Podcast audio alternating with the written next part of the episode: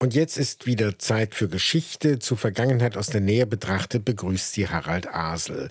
Wir blicken nach Kenia und nach Griechenland.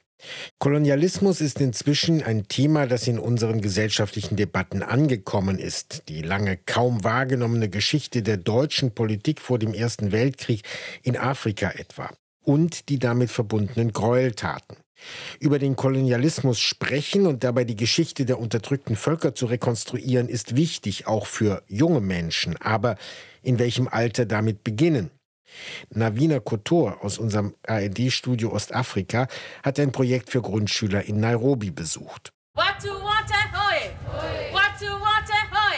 Geschichtenerzählerin Wangari Grace erinnert interaktiv an den Maji-Maji-Aufstand in Tansania. Die deutsche Kolonialverwaltung schlug die Widerstandsbewegung damals brutal nieder. Durch eine gezielte Strategie der Aushungerung starben auf Seiten der Bevölkerung mindestens 250.000 Menschen. Yes, die Inszenierung ist geprägt von der afrikanischen Tradition des Geschichtenerzählens. Für Wangari Grace ein ideales Format, um mit Kindern über den Kolonialismus zu sprechen. Ich bin Geschichtenerzählerin. Für mich schaffen Geschichten Verbindungen zwischen zwei Menschen. Viele afrikanische Gesellschaften haben durch die mündliche Erzähltradition Wissen von Generation zu Generation weitergegeben. Und es ist sehr wichtig für Kinder, auch diesen Teil der menschlichen Geschichte zu kennen. Denn wenn wir die Geschichte vergessen, tendieren wir dazu, sie zu wiederholen. Because if we forget history, we always tend to repeat it. Die Inszenierung ist ein gemeinsames Projekt mit dem Hamburger Musiker Sven Kaczirek. Beide Künstler sind der Meinung, dass sowohl in Deutschland als auch in afrikanischen Ländern wie Kenia Kinder zu wenig und zu einseitig über den Kolonialismus aufgeklärt werden. Liebe Schokolade, I love chocolate. So allow me a minute to have some chocolate, right? Alright. Der zweite Akt der Inszenierung beginnt mit einem kleinen Stück Schokolade. Aber leichte Kost ist der Inhalt, der darauf folgt, nicht. Es geht um eines der bis heute bittersten Kapitel des Kolonialismus die Ausbeutung von Rohstoffen wie Kakao, Gold oder Baumwolle und die rohe Gewalt, der auch Kinder ausgesetzt waren. Ein Zeitzeugenbericht erinnert an die Ermordung eines fünf Jahre alten kongolesischen Mädchens durch die belgischen Kolonialverwalter.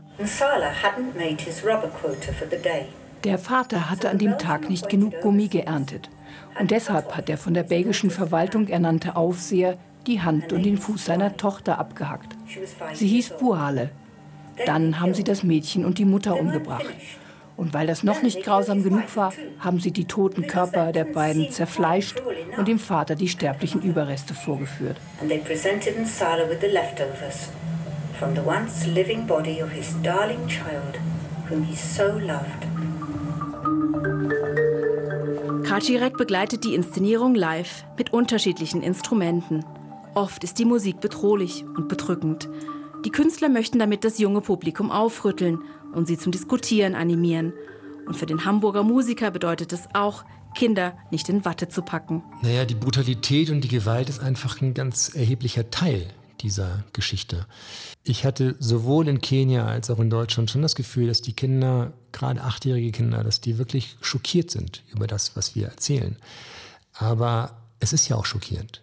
Also ich denke, wenn wir diese Geschichte erzählen und der Zuhörer, die Zuhörerin ist nicht schockiert über das, was passiert ist, dann machen wir auch einen gravierenden Fehler. Das Format ist interaktiv. Immer wieder stellt Wangari Grace den Kindern Fragen. A conference was held in Berlin in the year 1884 and it was hosted by a man who was called Otto von Bismarck. Und sie taucht tief in die Geschichte ein. Sie erinnert daran, dass 1884 auf der von Otto von Bismarck einberufenen Berlin-Konferenz kein einziges afrikanisches Land teilnehmen durfte. Auf der Konferenz formalisierten die Kolonialmächte die Aufteilung Afrikas. Es waren Beschlüsse, die die afrikanischen Länder bis heute prägen. An der anschließenden Diskussion zwischen den Künstlern und den Kindern beteiligt sich auch die acht Jahre alte Cara. Mir hat es gefallen, dass ich Schokolade bekommen habe und ich habe etwas gelernt. Aber es hat Spaß gemacht. Es war nicht langweilig wie manchmal im Unterricht. Ich habe gelernt, wie unsere Vorfahren gelebt haben und wie man sie unterdrückt hat. Aber auch, dass sie gekämpft haben und es so geschafft haben, sich zu befreien. Es war ähnlich wie die Sklaverei. Und es war sehr, sehr grausam. Über Kolonialismus sprechen, für das Selbstbewusstsein junger Menschen in Nairobi ist das sehr wichtig. Auch an einer anderen Stelle wird um historische Gerechtigkeit gestritten, bei der Rückgabe der einst von den Briten entwendeten Marmorplatten am Parthenon in Athen. Athen hat allerdings bislang nicht alle seine Kulturschätze optimal präsentieren können. Das Archäologische Museum war eher ein vernachlässigter Ort. Das soll sich jetzt ändern, wie Moritz Pompel herausfand. Die wohl feinste Sammlung antiker griechischer Kunst fristet ein Schmuddeldasein. Athens Archäologisches Museum liegt an einer stark befahrenen Straße in einer etwas düsteren Ecke der Stadt. Luftlinie sind es zwei Kilometer zur Akropolis. Vergleichsweise wenige Touristen verschlägt es hierher. Eine halbe Million im Jahr. Andere Museen mit einer solchen Sammlung kommen auf zwei, dreimal so viele Besucher. Ein paar deutsche Gäste stehen vor dem Säulenbau aus dem 19. Jahrhundert, mit einem etwas kahlen Park davor, der vom Straßenlärm überflutet wird. Es ist wirklich ein echtes Crackviertel. Wir haben 20 Jahre in St. Pauli gewohnt. Wir kennen uns also aus. Also es könnte noch grüner sein. Wenn das also umgestaltet wird, hätte ich nichts dagegen. Griechenlands Ministerpräsidenten geht es genauso. Er hat den Verfall des historischen Zentrums über die Jahre mitbekommen, sagt Kyriakos Mitsotakis. Deshalb soll das Museum jetzt komplett umgebaut werden. Mit der Frage, wie können wir das Archäologische Museum nicht nur erweitern, sondern auch ein neues Wahrzeichen für die Stadt schaffen? Und vor allem dieses symbolische Projekt als Chance nutzen, ein ganzes Stadtviertel wiederzubeleben. Um den Umbau soll sich der britische Architekt Sir David Chipperfield kümmern. Er und ein ganzes Team an beteiligten Architekturbüros und Landschaftsarchitekten haben die Jury mit ihrem Entwurf überzeugt und namhafte Konkurrenten wie die Schweizer Herzog und Demeron oder den Franzosen Jean Nouvel ausgestochen. Museen, sagt Chipperfield, sind immer interessant. In Berlin hat er die Museumsinsel maßgeblich mit umgestaltet. Das Archäologische Museum hier in Athen ist besonders faszinierend. Die Sammlung ist herausragend. Wir haben jetzt die Möglichkeit bekommen, diese Sammlung anders zu präsentieren und eine bessere Beziehung herzustellen zwischen dem Museum und der Stadt. Für diese Beziehung soll der Museumseingang direkt an die Straße heranrücken. Das, was heute Park ist, wird wie ein Teppich komplett um eine Etage angehoben. Von einem Innenhof in der Mitte wird dann eine Treppe in das heutige alte Museumsgebäude führen. Aus der Luft betrachtet ändert sich gar nicht so viel, denn das Dach des Neubaus wird wieder zum Park mit Bäumen und Fußwegen darauf. Aber darunter entstehen 20.000 Quadratmeter neue Ausstellungsfläche.